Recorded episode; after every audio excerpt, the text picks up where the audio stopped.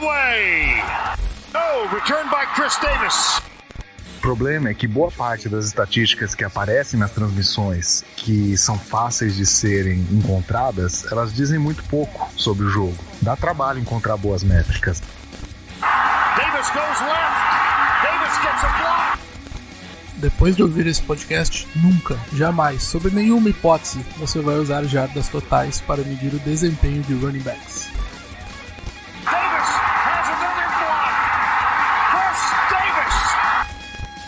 Davis. Confiar só nos nossos olhos também é complicado. Às vezes o jogador faz uma jogada bonita e nosso cérebro já quer acreditar que ele é sensacional, mas ele não está sendo consistente. O nosso cérebro nos engana. É para isso que servem as métricas.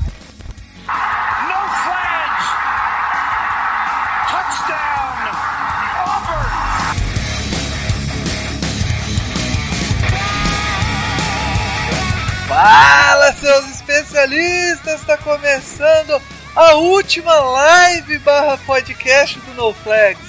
Aqui a gente expulsa as zebras. Se você torce para alguma franquia da NFL, a gente vai acabar te ofendendo. Eu sou o Paulo Ricardo e é isso, gente. Acabou-se o cara doce, é a última. Eu sou Eduardo Guimarães e jardas totais importa tão pouco que eu vou chamá-lo de Washington. E aí galera, aqui é o Lucas Oliveira. Eu tinha pensado em alguma coisa para dizer sobre running backs, mas eu gostei dessa piada dos Redskins e vamos seguir nessa tocada.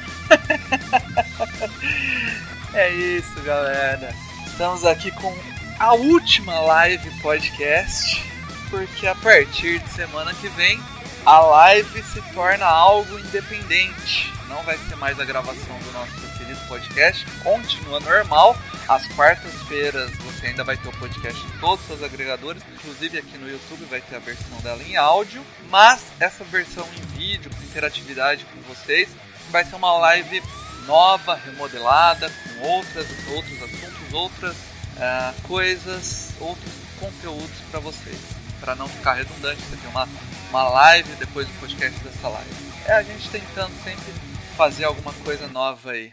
E Edu, você que é o, o nosso mago das, das analytics e, e, e trouxe essa novidade pro, pro No Flags, estava tava já prometendo esse podcast há um tempo, deve estar animado aí pro podcast de hoje. Com certeza, né? Mago não. É, a- é a, a, é a- a redenção da, da turma da planilha, como que é? Não, eu sou entusiasta mesmo, né? Eu não sou profissional da área, mas eu sou entusiasta de, de, de, de números, de métricas. Eu gosto de não só de falar a respeito, como, como até analisar a NFL por esse ponto de vista, né? Acho que estatísticas e métricas não é tudo, né? Esse jogo é ainda mais emocionante, mas é uma forma, uma forma da gente compensar aquilo que o nosso cérebro não é capaz de fazer, né? E que é você. Bom, primeiro, ninguém tem capacidade de assistir é, todos os jogos da NFL, né? Gostaria de, de não fazer mais nada na minha vida, só ficar assistindo jogo, mas isso não é possível. E mesmo se, eu, se fosse possível, para você é, prestar atenção em todos os matchups individuais que acontecem é, para cada snap, você precisaria assistir um jogo três, quatro, até cinco vezes, no All 22 e tal. Aí se você assiste cinco vezes cada jogo, todos os jogos, o seu cérebro não tem capacidade de, de fazer comparações, estabelecer critérios. Então, assim, a- a- essa é a grande função da Analytics, né? É, da- das métricas criadas e, e do- da composição das estatísticas para poder fazer a gente entender a NFL sob um outro ponto de vista. É isso aí. O ano passado a gente montou o IDAL com a ajuda do Edu aí, é, uma, uma métrica do No Flags aí, é, puxando outras métricas que tem.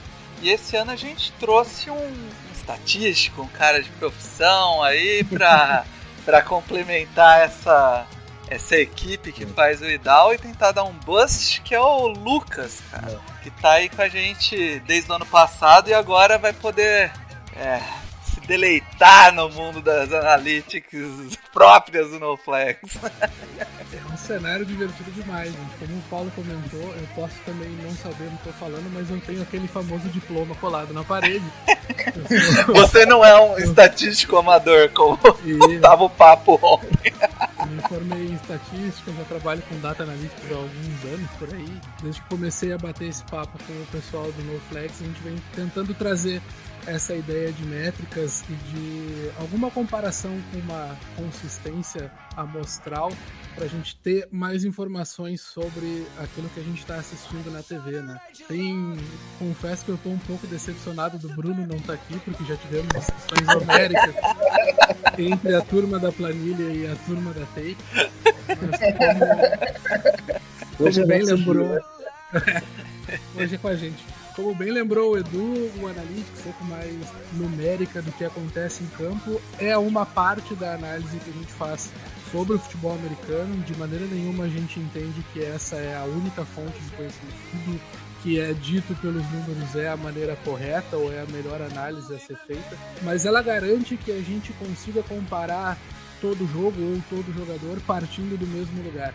Como bem disse o Edu, uma dificuldade de se assistir todos os jogos eh, de cada rodada, todos os jogos de cada temporada, é que a gente tende a guardar na memória lances especiais. A gente tende a lembrar de passes de 50 jardas, a gente tende a lembrar uh, de uma corrida do Matt Breida no primeiro snap do jogo contra os Browns de 80 jardas para um touchdown e a gente esquece de olhar o que acontece nos outros 90 snaps de cada jogo.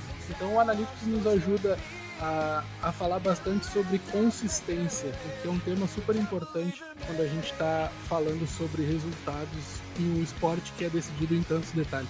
Isso, isso é, é o principal aí quando a gente fala de analytics, né?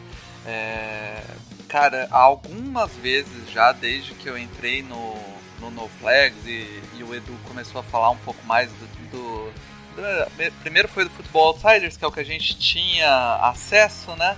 E, e posteriormente a gente teve, outro, teve outros, outras plataformas aí para dar uma olhada.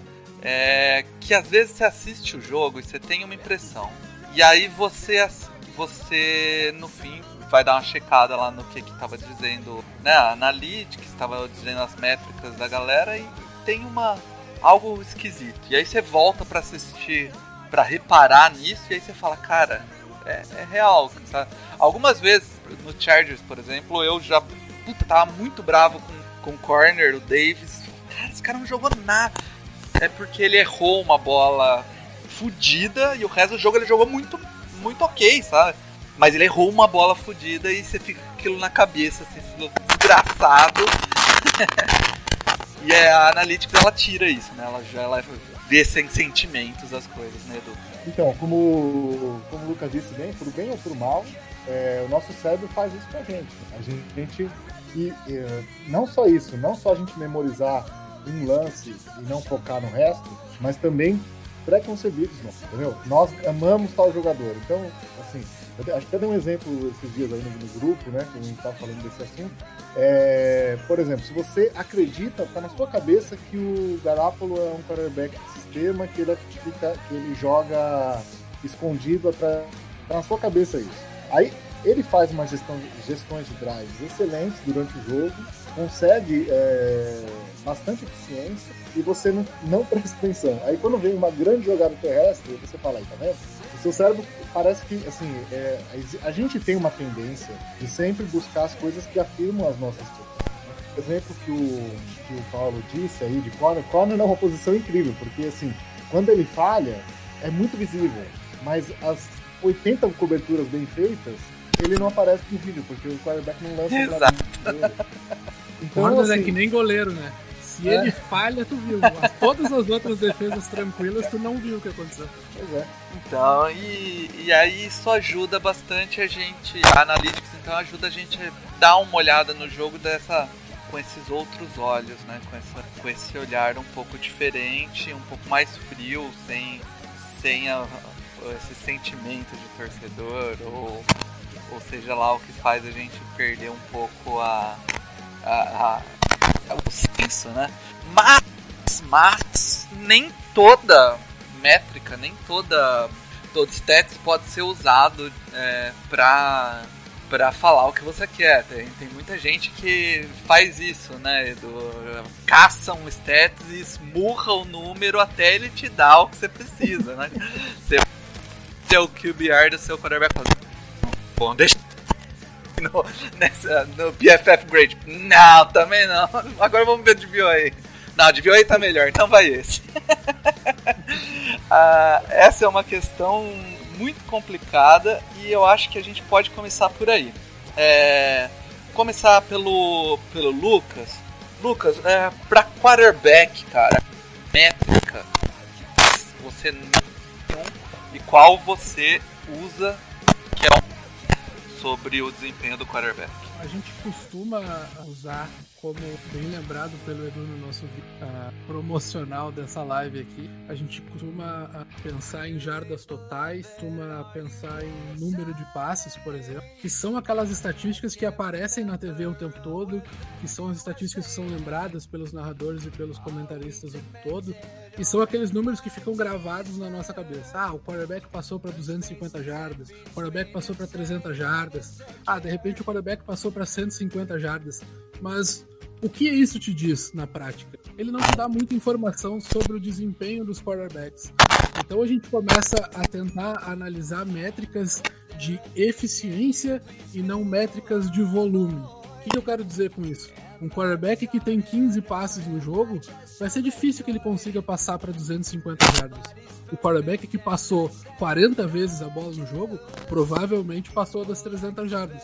O que nos leva a acreditar que com uma quantidade maior de passes, mais jardas ele tem. Só que isso não nos diz muita coisa sobre o desempenho. Então a gente sugere que comece a ser olhado métricas de eficiência no sentido de jardas por tentativa, uh, uma ideia de, de percentual de passes completos sobre uma expectativa daquele passe, onde a gente está comparando um passe de 10 ou um passe de 15 jardas na medida que um quarterback médio da NFL acerta esse passe, se a resposta for não, este passe tem uma, uma, uma ideia por trás de uma qualidade maior do quarterback. Então a gente passa a falar sobre medidas de eficiência do quarterback, onde eu posso ganhar um jogo de 21 a 14 com o meu quarterback passando para 150 jardas, só que ele conseguiu 10, 12 jardas por tentativa. E isso são, são estatísticas excelentes quando a gente olha para uma média de jardas por tentativa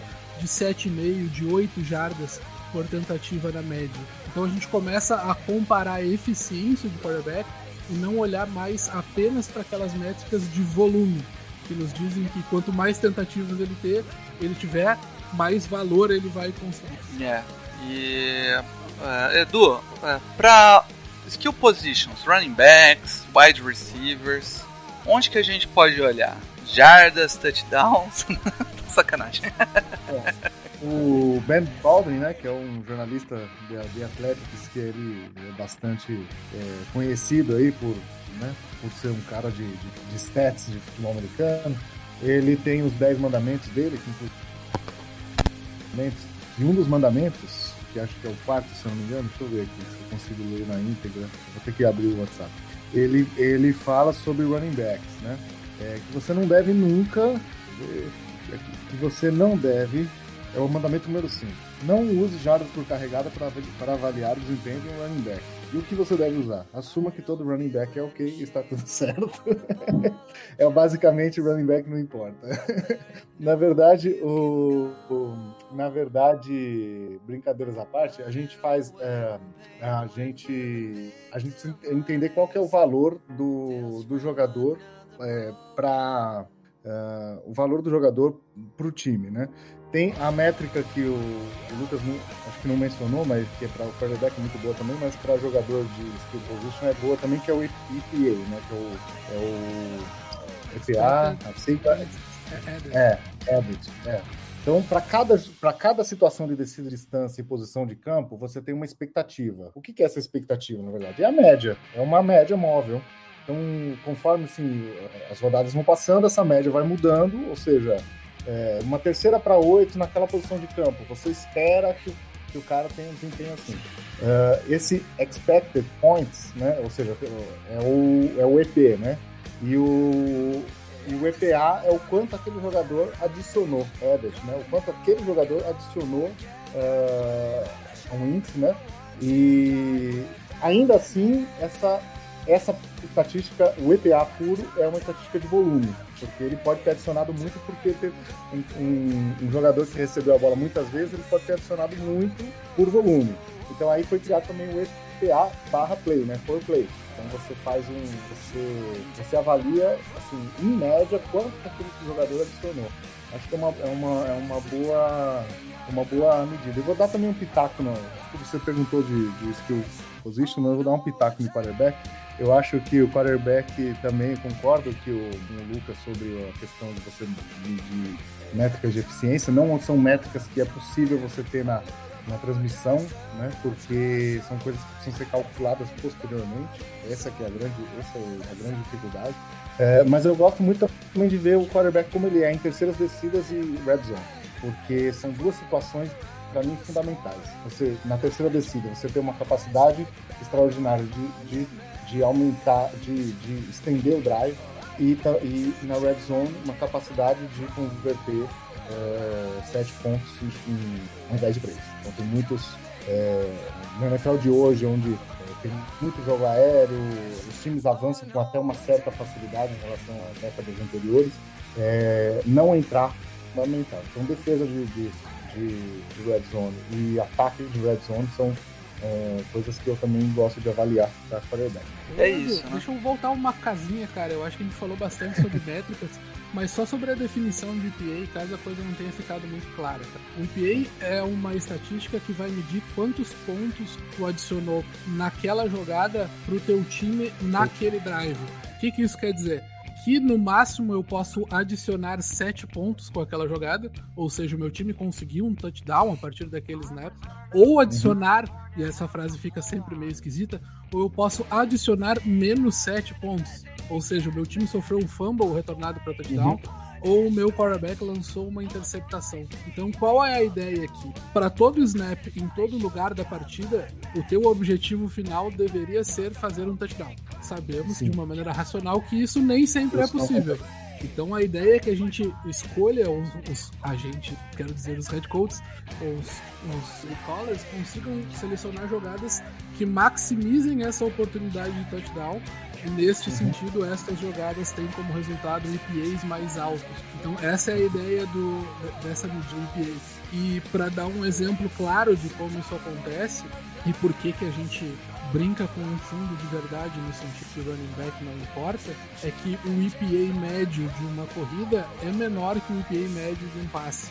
Além da gente uh, precisar levar em conta uh, qual é o down e a distância que a gente está, quanto tempo a gente perde a partir dessas jogadas e a medida que a gente ganha ou perde jardas nessas oportunidades. E aí essa é ideia que nos, nos leva a entender que o jogo aéreo passe a ser mais importante no, na, na NFL hoje do que o jogo corrido. Porque o EPA por play dessa jogada costuma ser maior do que uma corrida. É, uhum. É, a, a, famosa brincadeira de eu tenho um time que é muito forte no jogo corrido jogando contra o Patrick Mahomes. Você consegue correr 5 jardas por carregada e atravessar um campo em 20 snaps. Com isso, você gastou quase um quarto inteiro. O Mahomes pega a bola em dois passes e é touchdown pro time. E aí, o Chiefs tem uma oportunidade de mais 20 snaps em apenas um deles conseguir parar o teu ataque novamente. E essa é a ideia de eficiência que a gente quer passar. O ataque... E tem mais chance de errar, né, Lucas? Quando você Exatamente. mais quando você lança mais, você está mais próximo da próxima interceptação, ou do próximo, né, do, do próximo turnover e tal. Quanto, por isso que não é desejável, assim, para ninguém, né? Nem para o Mahomes, lançar 40 vezes ou mais em um jogo, né? É, é, é desejável que você lance menos, né? Por conta disso. Por isso que essa ideia de eficiência dessas métricas passa a ser tão importante para análise do jogo, porque um jogo, como a gente gosta de dizer, do xadrez, pode ser nos detalhes. E escolhas e decisões corretas feitas a partir de uma leitura correta dessas métricas garantem vitórias hoje, né? Falou bastante de ataque, mas quando a gente fala do outro lado da bola, é, é, eu acho que é um pouco mais difícil até medir a eficiência do, do time. Porque você, quando a gente fala de defensive ends, todo mundo vai falar de sec. E quando a gente fala de de cornerbacks, todo mundo vai falar de inter, interceptação. E eu acho que esse é um baita erro. É, essas são os, são os menos relevantes. Né? É, o que eu falei na, na introdução lá no, no, no promocional lá do, do, do, vídeo promocional. Esses são os menos relevantes. É, é, é tão aleatório quanto é, fumble recuperado. Entende? um corner, um corner conseguir interceptação, sabe? Eu acho que, inclusive, bons corners nem tem tantas interceptações assim, porque é, eles nem têm tantas oportunidades. Porque se ele é muito melhor que o corner que joga do lado dele, ele acaba não recebendo tantos targets. Então, o fato dele é, anular uma metade do campo, né? Ou seja, o shutdown corner, isso faz com que a defesa é, o campo fique bem menor, né? E isso dificulta demais o ataque, um ataque adversário. Isso é muito importante. Mas ele não tem número. Ele não tem número. E existe no, na PFF, aquele pacote premium, né? Da, da PFF, é, tem algumas estatísticas, estatísticas que também não dizem tudo, mas eu gosto de ver para corner, que é a quantidade de é, snaps, é, desculpa, recepção por snaps, ou seja, quantas recepções, quanta, quantos snaps do cara em campo foram necessários para que tenha uma recepção em cima dele. Esse número traz o quê? É, traz tudo? Não, não traz tudo, porque também é, acaba não, não, não, sendo completo, mas assim, é, porque enfim, a bola pode pode não ir para a direção dele por diversos outros fatores, né? não necessariamente porque ele está fazendo uma boa cobertura. Pode estar tá fazendo uma cobertura ruim e a bola não ir do lado dele também. Mas enfim, mas isso indica, indica que, primeiro, o quarterback adversário está evitando dele. Ou, e ou, né? E ou, o, quando passa, ele consegue fazer, defletar a bola e tal, e eventualmente interceptar, né? Então, quer dizer, é uma, é uma, é uma métrica boa, mas não conclusiva também, é, é, tem outras também, é, de, tem um índice de eficiência que o Futebol Cybers tem, traz, eficiência também de cobertura, que eu acho que é uma métrica legal também, tá, tá, também é paga, né, não é, é gratuito. E para a linha defensiva, né, que você falou, realmente SEC é, é, é o. SEC é, é, uma jogada negativa, então ela é muito importante, mas ela, para avaliar pass rusher, por exemplo, ou interior ela é, a, ela é menos relevante. O importante é você fazer uh, você fazer o barulho lá, né? você conseguir vencer esse bloqueio. Uh, muitas vezes o, o, time adversário vai enfrentar um puta de um, um pass rusher, ele vai fazer o game planning do ataque dele já, já pensando nisso, né?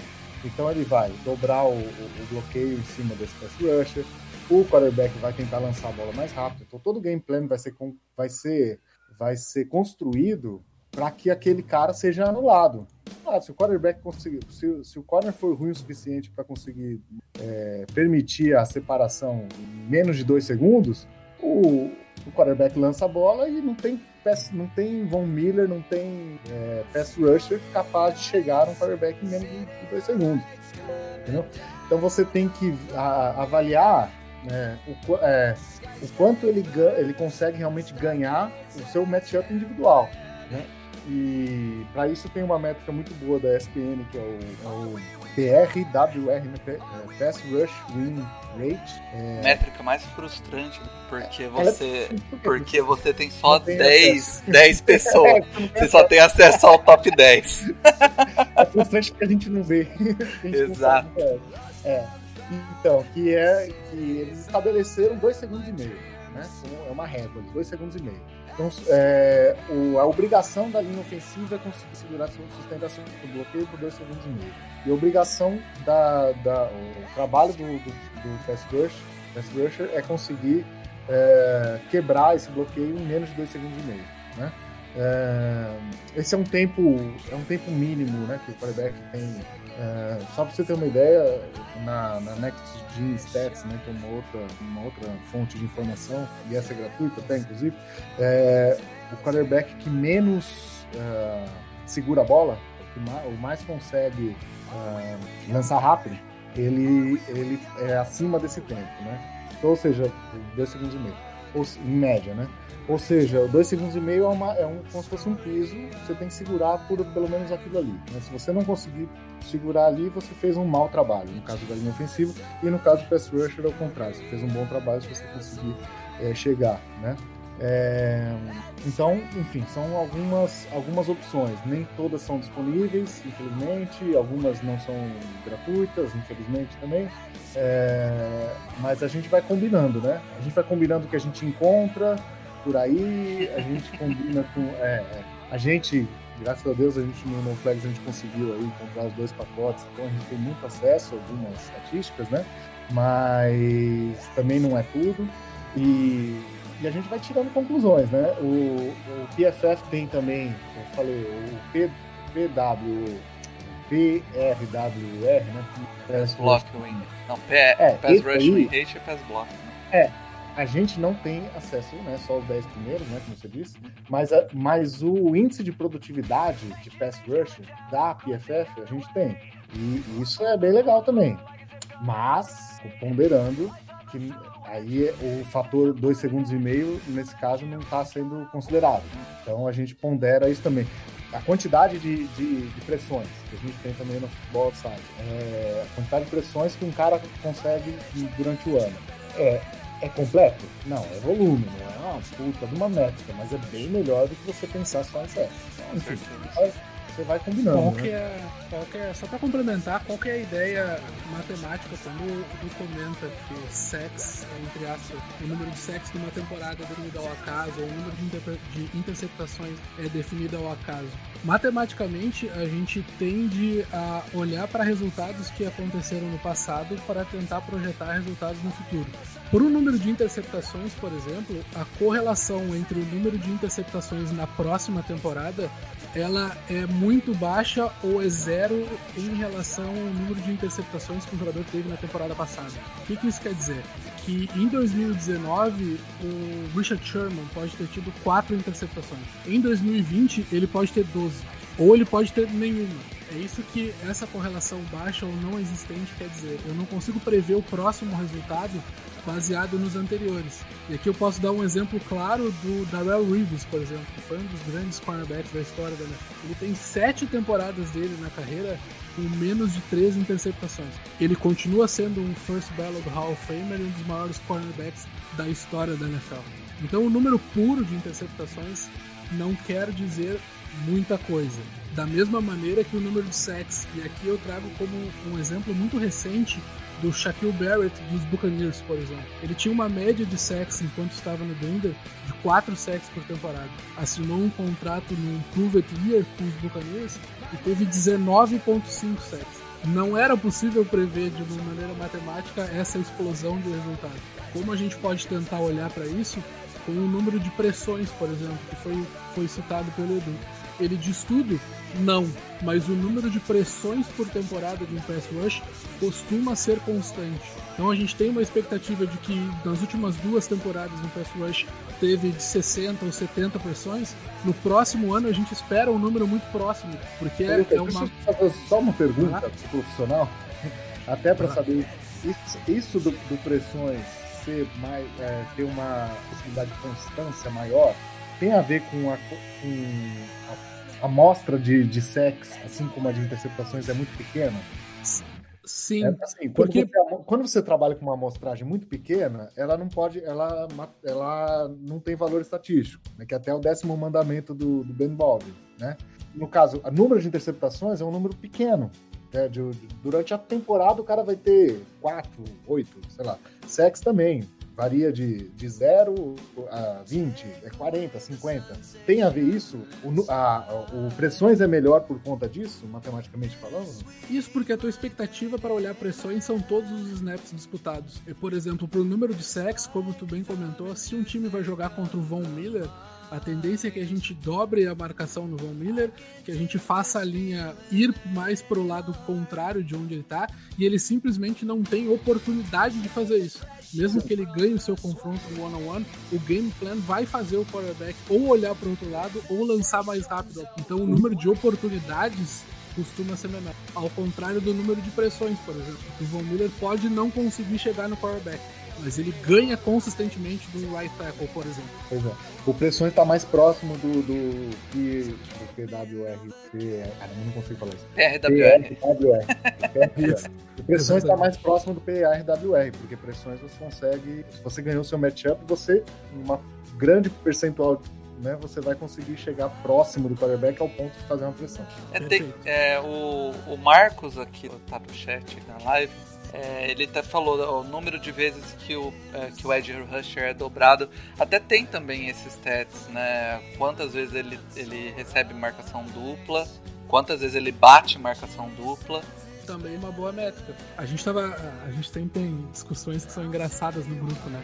E acho que a desse ano em relação à dobra de marcação foi em relação ao Cameron Jordan, que é sempre defendido pelo Mário, e que é um dos grandes defensive ends da NFL, não há dúvida quanto a isso. Mas ele não costuma aparecer nessa lista dos, dos rushers que são que tem mais dobra na sua marcação, né? Então é, o Bruno e o Rafa gostam de brincar muito com o Mario, que se esse cara ele não é muito dobrado, como assim ele pode ser um dos melhores se ele não ganha quando ele tá em marcação dupla? Mas aí eu acho que entra naquela, Lucas, é aquela vou achar um número aqui pra cutucar o amiguinho. É esmurrar o um número pra fazer o que ele, ele dá o que você quer. Você sabe, Paulo, essa a ideia do no flag, na verdade. sabe que a grande função das notas é essa. É, acho, é dar argumentos para algumas pessoas. Né? É verdade. Porque ninguém, ninguém entende como é calculado, ninguém sabe. Assim, é, tem uma subjetividade, mas ninguém. Assim, tem até uma explicação da subjetividade, mas você não. Né? Você não, aquilo não é crível e de repente assim eles soltam aquele chat ali e aí você quer, aí você vai lá e compartilha aquilo, né? Você sabe que aquilo não tem valor nenhum, mas você compartilha, porque tá te ajudando naquele momento. Exatamente. Mas para um pouco de é, é, eficiência, a gente falou de, de, posições, mas vamos falar um pouco sobre a eficiência do time em si, da parte ofensiva, da parte defensiva, né? Uhum. É, assim, é, que é o quinto em jardas, é o quinto em touchdown. Como você disse, se não funciona para quarterback, se não funciona para running back, acredito eu que também não funcione para para falar sobre a parte ofensiva de um time, né? Um bom exemplo tá, são os running backs dos 49ers. Lá no início da, no início da temporada, o running back que conseguia touchdowns uh, não era o running back titular. Porque ele, ele era. O Jeff Wilson era o running back que corria perto da goal line. Ou seja, tu tinha o running back disparando em touchdowns, mas ele não era o cara que estava lá dentro do campo em third downs, ele não era o cara que conseguia boas corridas em descidas. Então, o número puro de touchdowns, embora ele possa parecer um número muito chamativo, ele também não é para as skill positions um bom número de É, então, aí, então para falar de eficiência de um, de um ataque, do Então, uh, o, para unidade e para time, é, eu gosto, o que eu mais gosto é o DVOA. Eu sou fã, né? Desde eu trouxe o DVOA pro No né? Porque o DVOA é uma, é uma métrica de eficiência que ela coloca na mesma métrica, ela assim, ela faz uma para quem não está chegando agora, não sabe o que a gente está falando, de DVOA é uma métrica da Football Side, uma empresa, é, e eles comparam é, cada jogada é, com todas as jogadas semelhantes do, da NFL é, ou seja, por exemplo, se você tem uma. uma se você está na red zone, primeira para o gol, qual é a expectativa? Que você faça o touchdown. Então, se você, se você fizer um, um touchdown, você corre, corrido, por exemplo, você correu para uma jarda. Então, teoricamente, você tem uma você tem um avanço de uma jarda. Então, é um resultado ruim. Mas o DVOA ele fala que, que assim, é o resultado máximo que você pode obter naquele momento. E na, da mesma forma, ele vai falando para qualquer situação de, de de distância, para qualquer posição de campo. Ele sempre compara aquele, o, aquele resultado da jogada com todas as outras jogadas uh, parecidas e te fala o quanto você está na média, ou acima da média, ou abaixo da média. Né? Então, o DVOA ele pode o zero, o DVOA zero é na média e o acima ou abaixo da média. Uh, então, eu acho que ele é fantástico para avaliar unidades de time, ataque, defesa, special teams, uh, e e times, eficiência de times, né? Porque ele está sempre comparando você com, está comparando o seu time com os outros. E o Dzinho, né, do, do VOA, o D da sigla, é o differential que eles aplicam para também ponderar o adversário. O Miami Dolphins na semana passada, que não, não foi um grande time, o meu time perdeu para eles. Né? É, se você pegar o Miami Dolphins, é, você, é, também existe uma expectativa, por exemplo, se você é um ataque que vai enfrentar o Miami Dolphins, tem uma expectativa é, de conquista de, de resultados a cada jogada maior que se você pegar, por exemplo, o, uma grande defesa, por exemplo, o, o 49ers, né? Ah, ou seja, é, se uma, vamos supor, uma terceira para oito, uh, você vai. Uma terceira para oito no meio do campo. E se você está pegando o Dolphins, espera-se que você consiga 9, 10 jardas. Se você está pegando 49 espera-se que você consiga, sei lá, 3, 4 jardas. Então o, o DVOA ele também pondera o adversário. Né? E, e, ele fica mudando isso, né? Conforme os jogos vão acontecendo, ele vai, é, ele vai é, ele vai mudando os parâmetros, né? Porque os times vão melhorando, piorando e tal. Então eu acho que ele, no final das contas, ali, quando chega ali na semana é, 15, 16, ele é uma métrica fantástica para você para você avaliar o que está acontecendo na temporada. E aí o Futebol Outsiders até criou um Wzinho lá, que é um, que, que é um índice que, que é o DVOA, mas ele dá mais peso para as últimas rodadas. Também imaginando que um time no começo do campeonato ele ainda está se acertando e tal, e depois ele vai é, engrenando e vai virando um time melhor, né? Da mesma forma, outros times vão ladeira abaixo, já, já começa a entregar rapadura, não quer mais saber do campeonato e tal. Então, por conta disso também, eles existe um outro índice, né, do ladinho ali do DVOA, que também pondera a que dá mais uh, peso para as últimas rodadas, das últimas rodadas. Então, eu, para mim é o meu favorito. Tem outros também, né? Mas para mim esse é o meu favorito. Ô, ô Lucas, você também é um entusiasta do DVOA igual o Edu? Ou você acompanha mais a eficiência do time com outras métricas? Cara, eu sou muito fã do DVOA porque ele te permite comparar o desempenho de qualquer um dos times em relação ao desempenho dos outros 31 a qualquer momento. O que, isso quer dizer? Exatamente aquilo que o Edu nos lembrou. É diferente eu correr para 5 jardas num third down contra os Dolphins do que eu correr 5 jardas num third down contra os 49ers tende a ser mais fácil uma conquista de terceira descida contra os Dolphins do que contra os 49ers. Logo, se o teu time consegue uma, uma conversão contra os Dolphins, essa pontuação dada pelo DVOA vai ser menor do que se tu tem sucesso contra os 49ers. Isso nos permite comparar as franquias partindo do mesmo lugar. Isso é, a média para todos os times no DVOA é zero. Quanto mais negativo o valor do DVOA para a defesa, melhor. O que, que isso quer dizer? Que a defesa tem tido mais sucesso nesse. O contrário acontece para o ataque. Quanto maior o número do DVOA, mais sucesso o teu ataque está tendo contra os adversários. Então, a gente parte sempre de uma média zero, onde o zero significa esse time está exatamente na média da liga, e esse número de DVOA vai aumentando para os times com mais sucesso no ataque, indo para times com mais sucesso na defesa. Por ser essa métrica que iguala de partida de DVOA, é de fato a minha métrica favorita de eficiência para esse tipo de medida. Né? E aqui a gente trata, o DVOA parte de um princípio bem, bem, tranquilo de se entender, de sucesso e fracasso, por exemplo. O que é sucesso para o DVOA? Em uma primeira para 10, tu precisa conseguir 45% das jardas que faltam pro teu first down. Ou seja, tu teria que conseguir pelo menos 4,5 jardas para essa jogada ser considerada de sucesso. Já depois do, do, second down, esse número passa a ser de 65% das jardas. Ou seja, tu teria que ter conseguido pelo menos 6 pontos. O que, que a gente chama de um third down que é factível? Aquele que geralmente é menor do que 4 jardas, que tu consegue abrir mais o teu playbook. E de onde vem essa ideia? Simplesmente da eficiência do teu primeiro e do teu segundo down. Então, é, essa é a ideia que tem como que o DVOA tem como base e que é um conceito que é super simples de entender. Tu precisa conseguir um número de jardas que te mantenha vivo no jogo e esse vivo é definido pelo sucesso. A métrica de sucesso preferida é o DVOA. É isso, é, é uma coisa que a gente escuta o tempo todo numa, nas transmissões, né? O time precisa ficar em terceiras curtas. Precisa ficar em terceiras curtas. E aí a hora que você uh, vai falar de DVOA, às vezes parece um negócio abstrato, mas uh, quando você vê como a métrica funciona, na verdade é algo bem, bem simples, né? Quando você enxerga lá o 12% de DVOA, é simplesmente o time é 12% mais eficiente do que a média dali.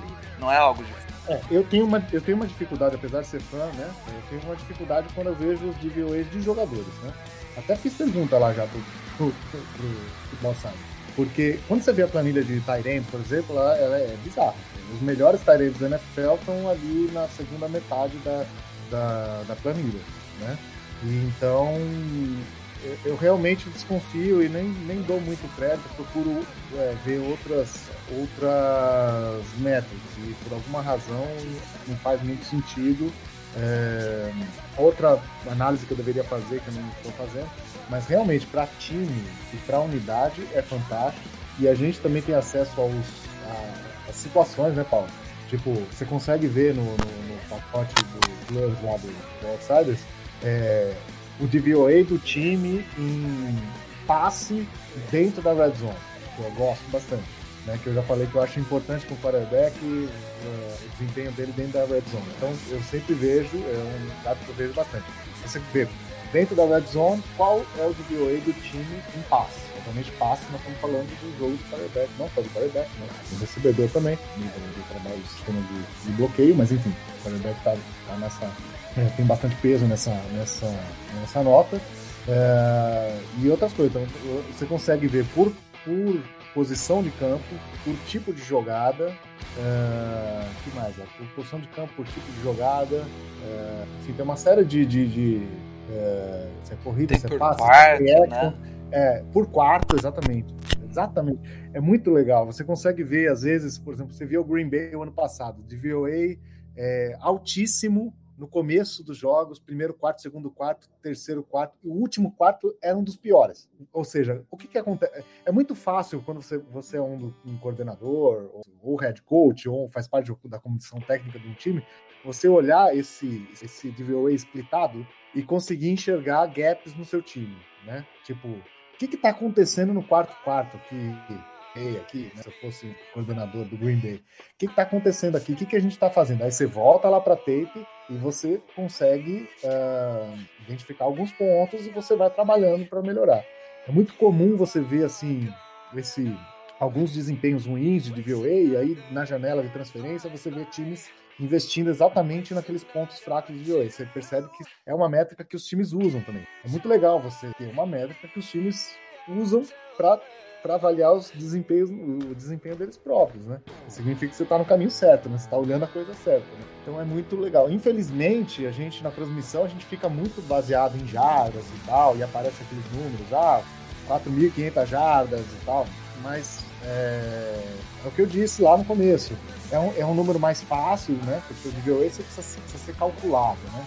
E as jardas não, as jardas é só você somar ali e tá feito, né? É mais fácil de. mais, mais fácil de ser entendido também, né? Mas é uma meta que infelizmente não. Só para complementar, eu fui num jogo, num, num, dos jogos que eu fui já na assistir ao vivo na NFL, e Philadelphia Eagles e Denver Broncos. Foi o jogo, foi o último jogo do Brock Osweiler. Ele jogou de forma horrível. E foi um jogo, foi semana 10 mais ou menos foi um jogo que o Carson Wentz foi, assim, virou um candidato a MVP, né? Jogou muito bem. Se você olhar as jardas, a jardagem desse jogo, você vai falar, não é possível.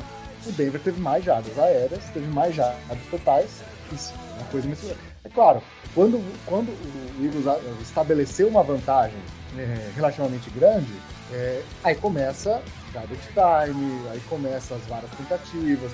O próprio, a própria defesa do Eagles sendo. Desculpa, a própria defesa do Denver não sendo boa, ela não força turnovers, as posições de campo do ataque do Denver eram muito grandes, ou seja, para cada drive eram 80 jardas para ser avançado, ou seja, muitas vezes você ter muita jarda significa que seu time é ruim. É o contrário. Não só não, não só não significa nada, como às vezes significa até o contrário, né? Quantas temporadas do Bridge teve 5 mil jardas e que a defesa do, do centro é uma bosta e ele toda vez tinha que toda vez ele tinha que pegar a bola carregar é, e, e, avançar 80 jardas para fazer alguma coisa e no final o time era um time 8-8 e o Drew Brees tinha mais uma temporada de 5 mil jardas. Então, essa, essa, essa é questão. É. E do DVOA, Edu, que surgiu a nossa nosso querido menino da casa, né? O, o Idal, tão, tão polêmico ano passado, Idal, que na verdade era, era uma métrica, é uma métrica, ainda é, esse é, ano será é. uma métrica de dificuldade de tabela, baseado no DVOA. Ou seja, uhum. normalmente como que as pessoas fazem, é, que você vai ver por aí, para ver como a tabela do seu time é mais fácil ou mais difícil. Ele vai pegar e cruzar com o ano passado. Você vai enfrentar o cara que foi primeiro, quarto, terceiro, sétimo, décimo primeiro. E isso não, não diz muita coisa, para ser bem sincero. É, e o que a gente fez, na realidade, o ano passado foi avaliar os times que tem que, que o, o seu time enfrentar. Então você pega um time, vê qual é a tabela dele e enxerga os adversários como uma ponderação entre o DVOA ofensivo, defensivo, é, fez uma, uma, um ajuste com o AGL, que é outra métrica de quão prejudicado seu time foi pelas lesões é, na temporada passada também do Futebol Outsiders. E é, o ano passado a gente utilizou é, o Bruno, o Rafa, eu e o Edu dando opiniões, aí foi uma parte mais subjetiva, sobre quais, quais times tinham melhor se reforçado durante a off-season e quais times tinham melhor se reforçado para aquela temporada, para a temporada passada, na, no draft. E aí gerou aquele dado, e aí gerou a dificuldade de tabela que teve um resultado bem legal, né? Do, você via, via jogos de, realmente difíceis acontecendo conforme a gente tinha a, a ideia de que seria. É, é bem. É, é, o resultado foi bem decente, não foi científico, mas né, a gente nunca quis ter a pretensão de ser científico, a gente não tinha nenhum estatístico, agora a gente tem. a gente não tinha essa pretensão de ser científico, mas foi bem decente para avaliar a tabela. É, a gente, é, inclusive, tinha as nuances da tabela, né? Tipo, times que tinham a tabela muito forte no começo, mas fraquíssima no fim o próprio Eagles mesmo, que foi, que era o time que tinha a tabela mais fraca, né, segundo esse nosso índice, é, isso se mostrou no mês de dezembro, né, que o Eagles não tinha nenhuma, nenhuma razão para estar no playoff, porque todo mundo machucou, é, as coisas estavam dando tudo errado, parece que tudo, todas as coisas aconteciam da pior forma possível, e enfim, o Dallas também deu muita chance, né? Mas uh, aquele finalzinho de tabela do Eagles ali foi um, um, convite, né? Foi um convite. Então, assim, você tem muitas, é, é, muitas situações que se provou realmente é, muito decente, né? Mas Falando do Chargers, né? por exemplo, o Chargers tinha a segunda tabela mais difícil e o Chargers teve oito jogos decididos por uma posse de bola. Uhum. Então, eu, eu dizendo assim, do meu time, que eu acompanho mais, é, foram jogos difíceis. O, quando o Idal falava que ia ser um jogo difícil, era um jogo difícil. Então um eu fiquei difícil, bem é. contente é. com essa com o resultado na realidade. É, tanto que até no bolão o Idal foi vice-campeão, né? Eu fui o campeão e o Idal foi vice. Exato. E... Mas, mas eu acho que pra assim, fazendo uma crítica, e já, a gente já tem que melhorar isso, aquela, simulação que a gente fez, né? Que a gente fez mais por brincadeira mesmo, né? Depois que a gente tinha um índice pronto, a gente tinha uma força, né? É, os times tinham uma nota, fora de casa dentro de casa. Aí a gente começou a confrontar essas notas, né? Como se fosse uma grande batalha naval, né? Jogando o time. Aí foi semana a semana, joga o time A contra o time B. Quem tem nota maior? Time A, vitória do time A. E aí a gente no final fez aqueles, aquelas imagenzinhas que era a campanha de cada time. Essa campanha a gente errou bastante. falar a verdade, a gente errou bastante, mas acima da, da, da média aí das outras simulações que foram feitas. E a gente está vendo de ajustar isso, né? Não era nenhum objetivo muito do, do, do índice, né? Mas a gente está vendo uma forma, é, principalmente nos extremos, né? Tinha times que tinham notas muito altas, né? Que foi o caso do Chargers, que não perdia nunca. Então, assim, ele confrontava com quase todo mundo e só perdeu uma para o Kansas City, né? E as outras ele ganhou todas, então deu 15-1. E a gente sabe que não é razoável a gente achar que time vai ter 15-1 Pode acontecer, mas é muito raro um time chegar a 15 né? Mesma coisa o 016 do Atlanta, do Arizona, enfim.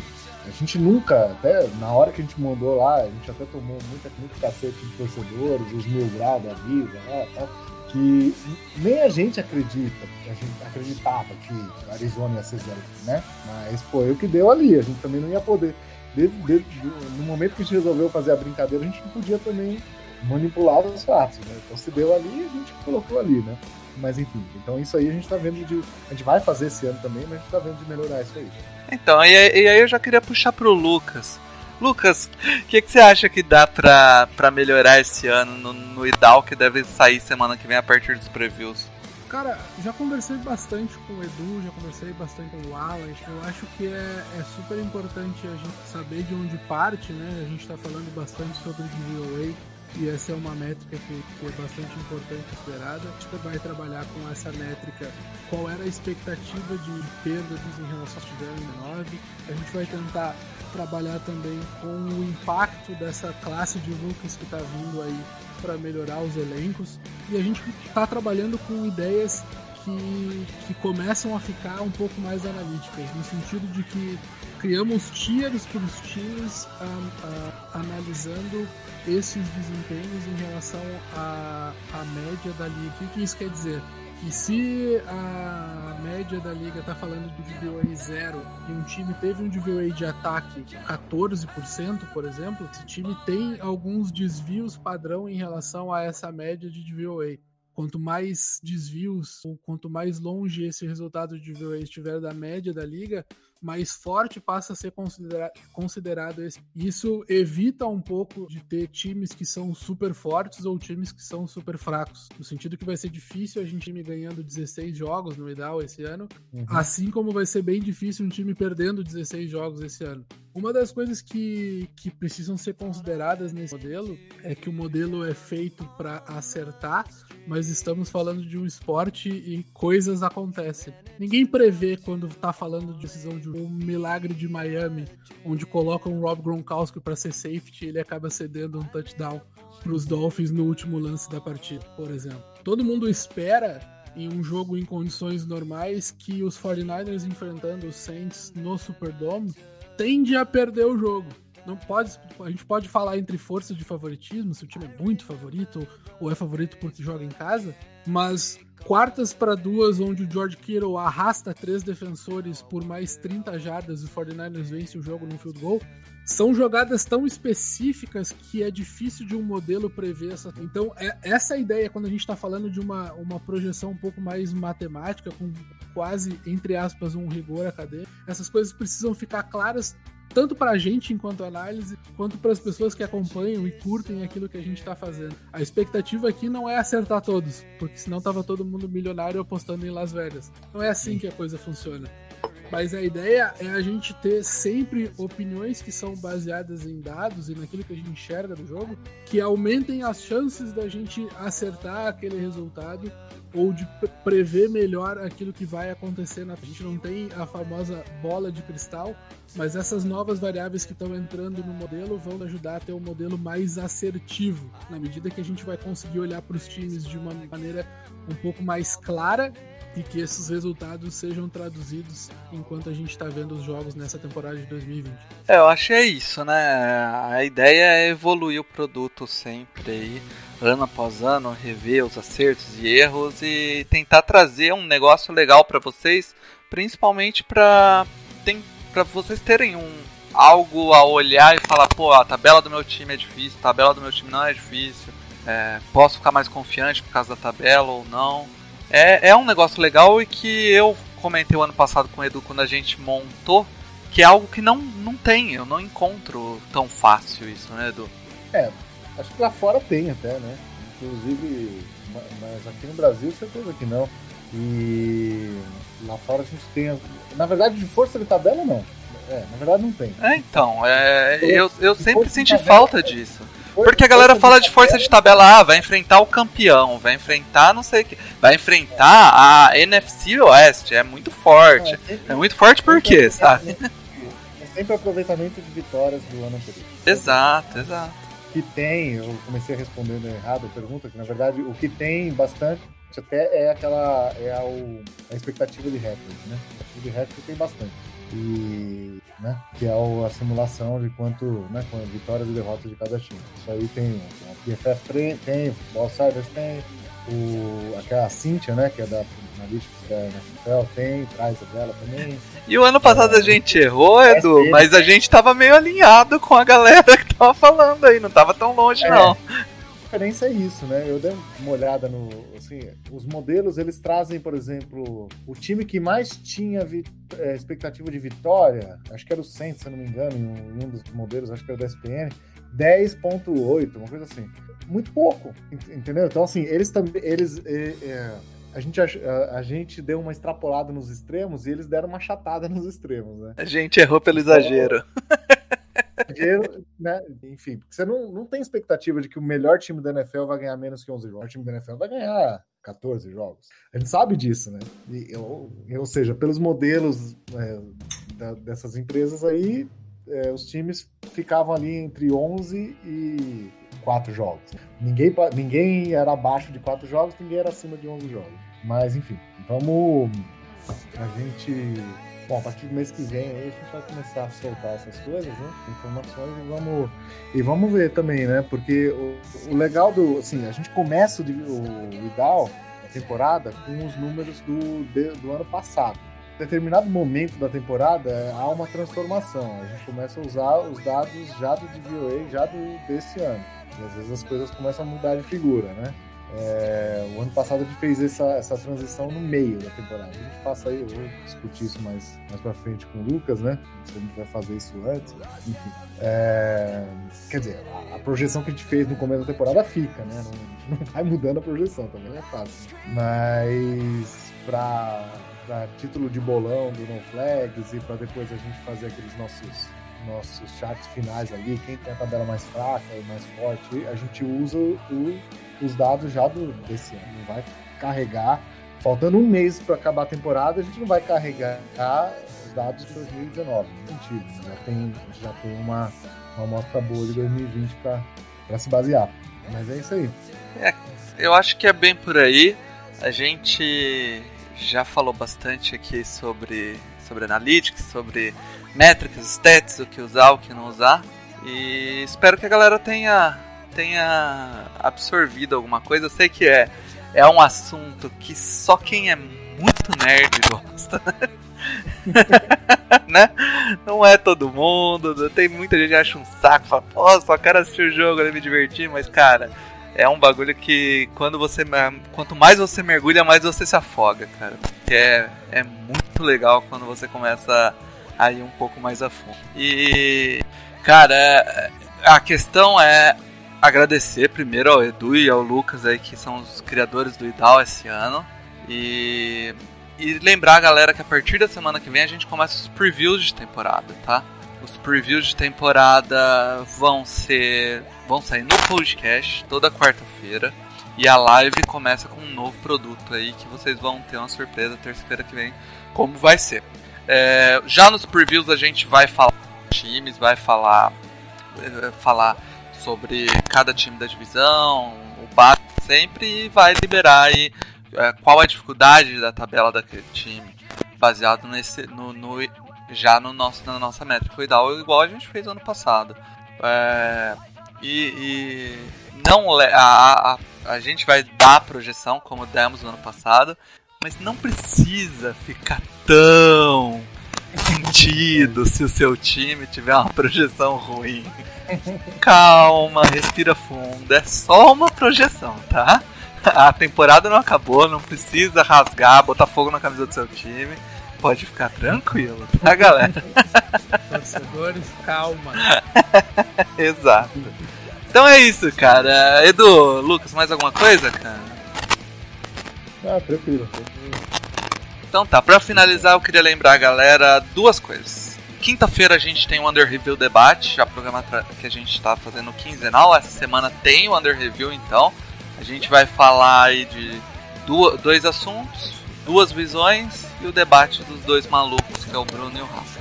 E agora, são 10 da noite, daqui uma hora às 23, o Mario vai jogar o campeonato de Madden lá. Eu nem sei contra quem é, esqueci de perguntar pro Mario. E vale a pena ver o Mario porque ele não passa vergonha igual o Bruno. Então, não fica, não fica tão feio. Agora só falta ter dado Jinx e o Mario tomar 66 pontos, né, cara? Pode ser também, né? Mas eu acho que é isso, galera. Deixa minhas zebras de volta, o No Flag está acabando. Aquele abraço.